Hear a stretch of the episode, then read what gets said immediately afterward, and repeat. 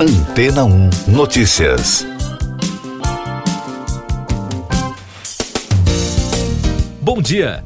Um estudo publicado no European Physical Journal Plus afirma ter descoberto cristais nunca vistos antes pelos cientistas dentro de fragmentos do meteorito de Chelyabinsk, remanescente de um asteroide que explodiu na atmosfera terrestre.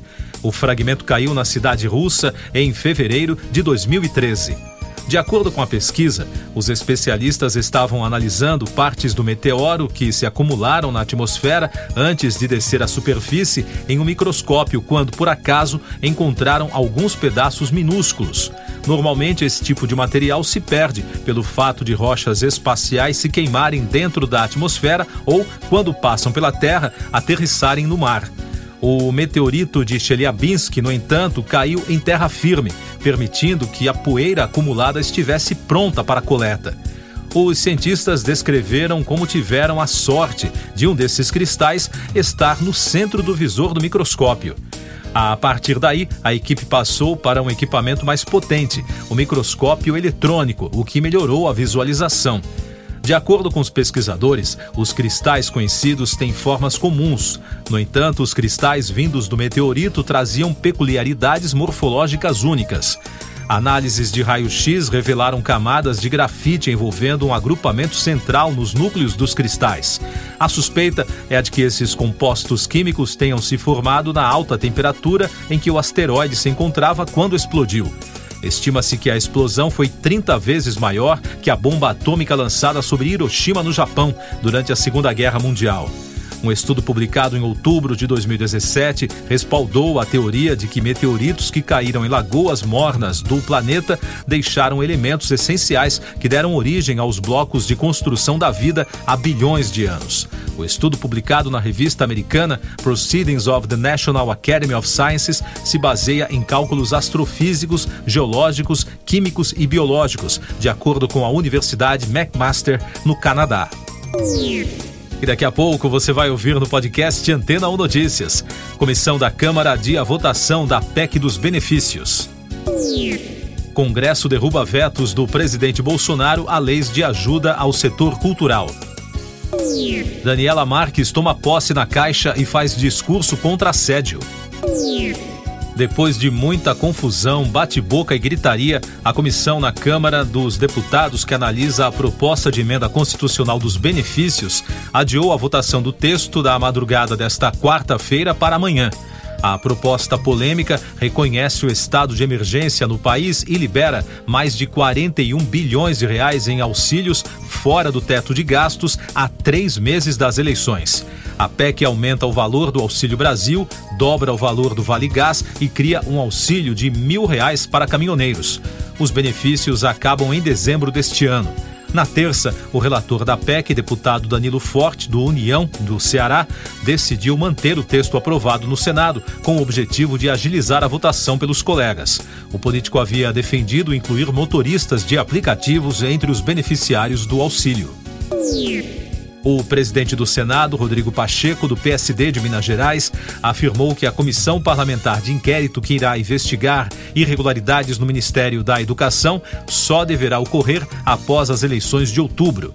Pacheco informou que lerá em plenário nesta quarta-feira os requerimentos para a criação de duas CPIs. O primeiro requerimento, solicitado pela oposição, irá investigar a cobrança de propina no repasse de verbas do Ministério da Educação. O outro pedido, feito pelos governistas, vai apurar possível crime organizado e obras inacabadas em creches, escolas e universidades durante o governo petista. Ainda sobre o Ministério da Educação, a defesa do ex-ministro Milton Ribeiro pediu ao Supremo Tribunal Federal a anulação do inquérito. Em documento enviado à ministra Carmen Lúcia, o advogado Daniel Bialski considera ilegal a gravação em que o ex-titular da pasta prioriza a liberação de emendas a prefeituras indicadas por pastores. Em discurso de posse na terça-feira em Brasília, a nova presidente da Caixa Econômica Federal, Daniela Marques, disse que tomará todas as providências necessárias para apurar as denúncias de assédio sexual e moral contra funcionárias da instituição. A economista ressaltou que pretende melhorar o ambiente interno de trabalho e que o Banco Estatal vai ajudar as mulheres tanto a fazer denúncias como a obterem liberdade financeira. A presidente também descartou privatizar o banco e disse que o microcrédito segue como foco da Caixa. Na terça-feira, o jornal Folha de São Paulo informou que a Caixa bancou obras na mansão do ex-presidente Pedro Guimarães em Brasília. Segundo a reportagem, a reforma foi feita em julho de 2020. De acordo com a defesa de Guimarães, as melhorias no imóvel foram autorizadas pelo setor de segurança do banco após supostas ameaças recebidas pelo ex-presidente da instituição. Eu sou João Carlos Santana e você está ouvindo o podcast Antena 1 Notícias. Destaques internacionais. Subiu para sete o número de mortos durante tiroteio no centro de Highland Park, em Illinois, nos Estados Unidos, no dia do desfile da independência americana, em 4 de julho.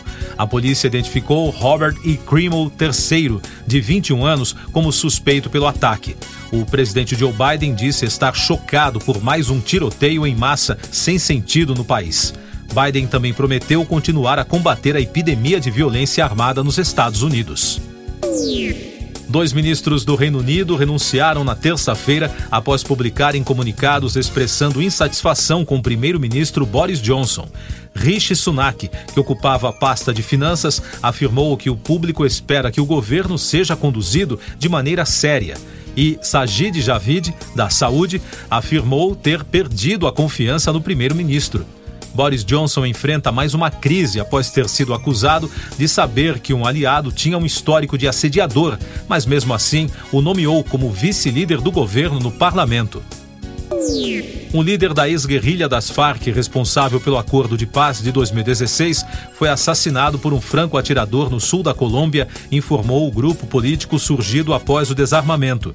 Segundo disse Rodrigo Londonho, chefe do Partido Comunes, com o assassinato de Ronaldo Rojas, chega-se ao aterrador número de 333 signatários da paz assassinados, a maioria dos quais no governo Ivan Duque. A terça-feira foi um dia de muita movimentação em Brasília. O Congresso Nacional derrubou os vetos do presidente Jair Bolsonaro às leis de ajuda ao setor cultural Aldir Blanc II e Paulo Gustavo. A decisão dos congressistas ocorre depois de adiamentos da votação e pressão dos artistas pela aprovação de ajuda à indústria cultural, que sofreu forte impacto durante a pandemia.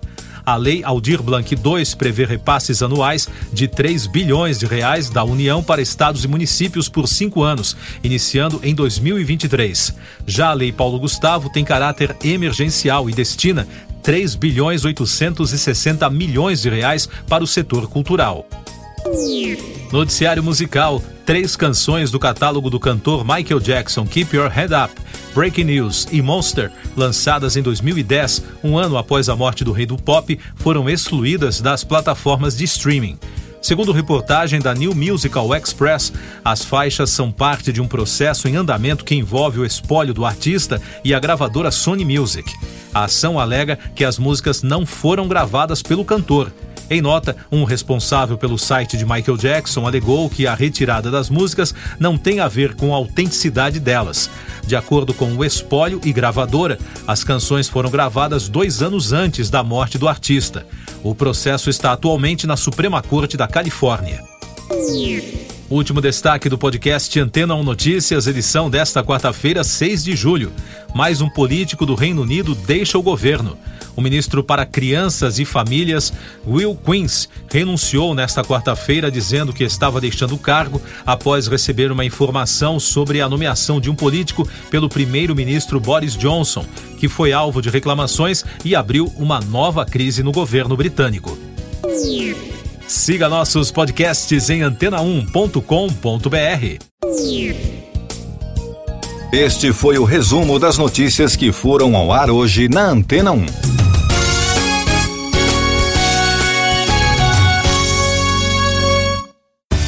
Depois de tanto conteúdo legal, que tal se hidratar com água rocha branca? O consumo regular de água durante o dia traz benefícios para a saúde, como, por exemplo, manter a pele bonita e hidratada. Rocha Branca, da fonte direto para sua casa. Depois de tanto conteúdo legal, que tal se hidratar com água rocha branca?